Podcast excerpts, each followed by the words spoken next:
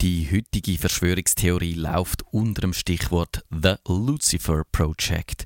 Und einmal mehr ist die NASA involviert in die Verschwörung. NASA, National Aeronautics and Space Administration oder auf Deutsch die Weltraumbehörde der USA, die NASA hat ja schon die gefälschte Mondlandung verbrochen und sie macht auch sonst immer wieder mal krumme Touren, wenn man herausfindet, eine der krümmsten Touren läuft jetzt eben unter dem Begriff Lucifer Project. Das teuflische Unterfangen hat mit der Raumsonde Cassini und Galileo zu tun und mit den beiden grössten Planeten in unserem Sonnensystem, dem Saturn und dem Jupiter.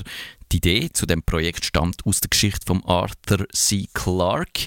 Der hat die Idee in seinen Büchern ausbreitet, wo in der Reihe Odyssee im Weltraum rausgekommen sind und äh, Vorlage von Stanley Kubrick im bekannten Film geliefert haben. Im zweiten Buch taucht ein seltsamer außerirdischer Monolith auf, wo sich milliardenfach vervielfältigt, indem er Materie vom Jupiter abzieht, was dazu führt, dass der Jupiter schrumpft. Der Gasplanet wird immer heißer und heißer und dichter und dichter, bis zu dem Moment, wo er anfängt, Kernfusion zu betreiben, was dazu führt, dass im Sonnensystem eine zweite Sonne aufgeht.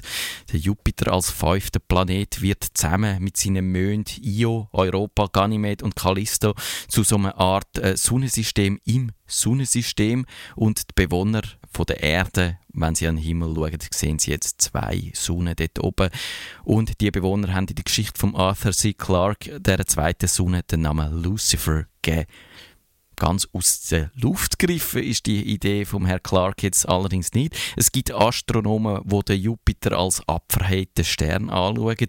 Er hätte nämlich gute Voraussetzungen, einen richtigen leuchtenden Stern am Himmel zu sein.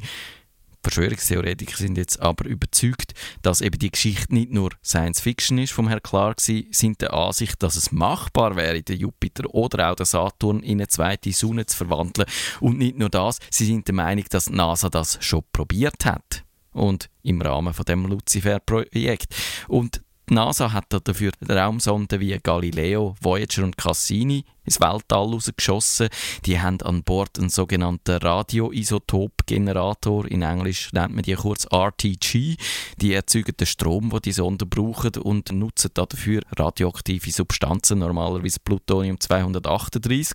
Und NASA sagt, die RTGs seien halt zuverlässig, unkompliziert als Energielieferanten. Verschwörungstheoretiker glauben jetzt auf der anderen Seite, dass die RTGs so eine Art eine Atombombe, so eine Art einen atomaren Zündmechanismus sagen, wo könnte eine Kernfusion in diesen beiden Gasrissen in Gang setzen. Und Verschwörungstheoretiker weisen darauf hin mit ausgestrecktem Zeigefinger, dass die NASA 2003 die Galileo-Sonde mit voller Absicht in die Atmosphäre vom Jupiter gelenkt hat, um sie dann abstürzen zu lassen, der Jupiter. Und für was hätte der Absturz dann sollen gut sein? NASA hat dazu mal gesagt, es hätte sonst können passieren, dass der Galileo auf dem Mond Europa stürzt und der mit irdischen Bakterien infiziert. Verschwörungstheoretiker wissen es natürlich besser. Eine neue Sonne hätte sollen entstehen. Der Richard Hoagland, der die Theorie vertritt, hat sogar gesagt, man hätte hinten drin mysteriöse schwarze Punkte auf der Oberfläche vom Jupiter gesehen. Und das sind natürlich die Auswirkungen der Explosionen der RTGs auf dem Jupiter gewesen.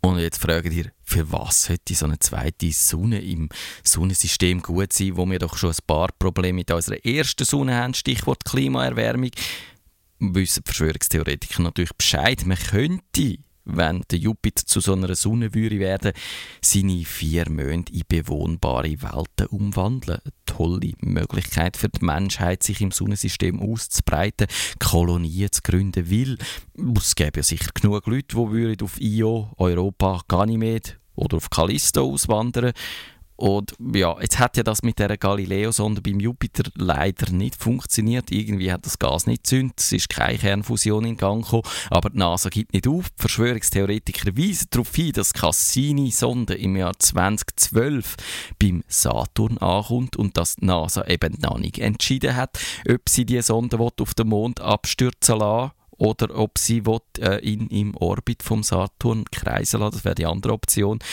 Offenbar sind jetzt die Ringe vom Saturn ein ein Problem, um die Sonde äh, an die richtige Position zu bringen. Aber sobald das gelöst ist, dann können wir darauf warten, dass unsere erste Kolonie um den Saturn herum eröffnet wird. der Saturn hat 62 bekannte Monde. Der grösste ist der Titan und man kann sich ja jetzt ausmalen, dass man als Bewohner von dieser Titan-Kolonie eine Wahnsinns-Aussicht hätte. Der Saturn, die Saturn-Sonne mit ihrem Ring, spektakulär jetzt kann man darüber streiten, ob das wirklich funktioniert, eben so einfach einen Gasplanet zu zünden. Ich fände es auf jeden Fall, wenn es möglich wäre, fände ich es ja schon cool. Also ich, wenn ihr mich fragt, ich würde sofort auf die Titan-Kolonie auswandern.